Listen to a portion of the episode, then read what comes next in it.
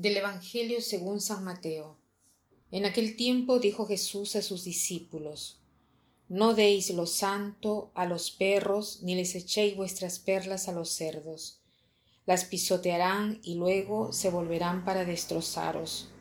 Tratad a los demás como queréis que ellos os traten, en esto consiste la ley y los profetas. Cuando escuchamos hablar de perros y cerdos, nos parece extraño que el Señor se pueda dirigir con estas palabras a las personas, porque para nosotros es eh, realmente injusto atribuir esta palabra a una persona.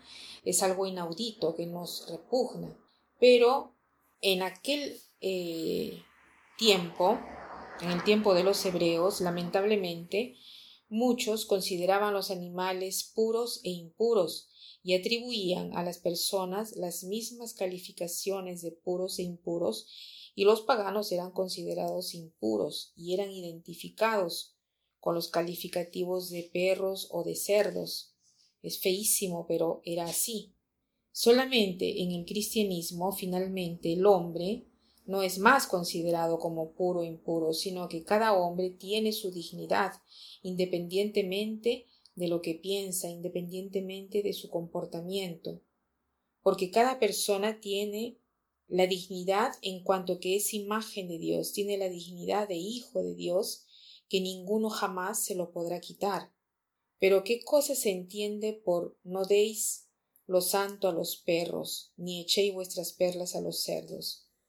Aquí se entiende de no den la palabra de Dios a quien no es disponible escucharla, porque esta persona podría revelarse más, justo porque no está preparada ni disponible a escucharla, ¿no? ¿Y qué cosa quiere decir que esto, que no debemos evangelizar, que no podemos evangelizar a los ateos?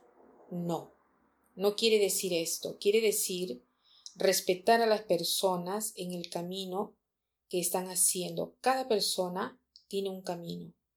Todos estamos en camino, pero debemos distinguir entre la ley de la gradación y la gradación de la ley. ¿Qué quiere decir esto? No existe una gradación de la ley, porque la ley, aquello que estamos llamados a cumplir, el bien que estamos llamados a cumplir, es el bien íntegro, el bien máximo, no hay una gradación, no hay una etapa. Todos estamos llamados a cumplir el bien y no hay escapatoria.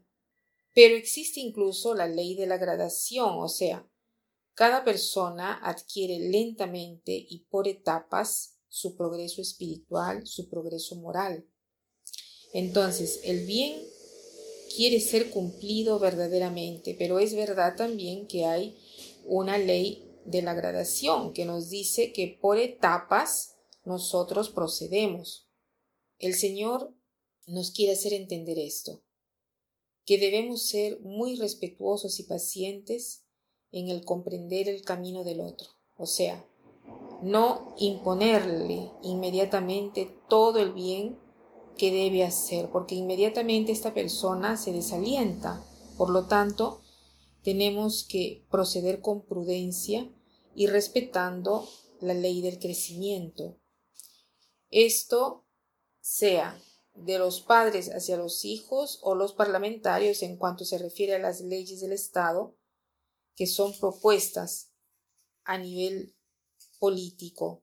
Debemos tener presente siempre la realidad histórica en la cual vivimos y entender que no se puede pretender inmediatamente una aplicación total del bien. Por eso, un parlamentario católico puede a veces votar una ley que no es absolutamente en línea con la voluntad de Dios, pero digamos que es menos dañino para poder incidir en aquella situación histórica. Es importante tener presente esto porque de otra manera el católico no se podría jamás inserir en el mundo político Después dice Jesús, tratad a los demás como queréis que ellos os traten. Esta es la regla que era bien conocida en el tiempo de Jesús, pero al negativo, o sea, todo aquello que no queréis que os haga, no lo hagan en primer lugar ustedes.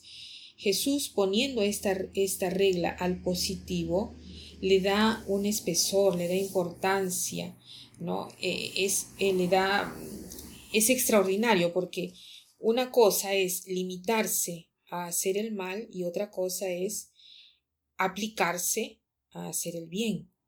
O sea, nosotros estamos llamados a aplicarnos a hacer el bien a los, a los otros, como quisiéramos recibirlo también nosotros. Y esto es un criterio muy bueno.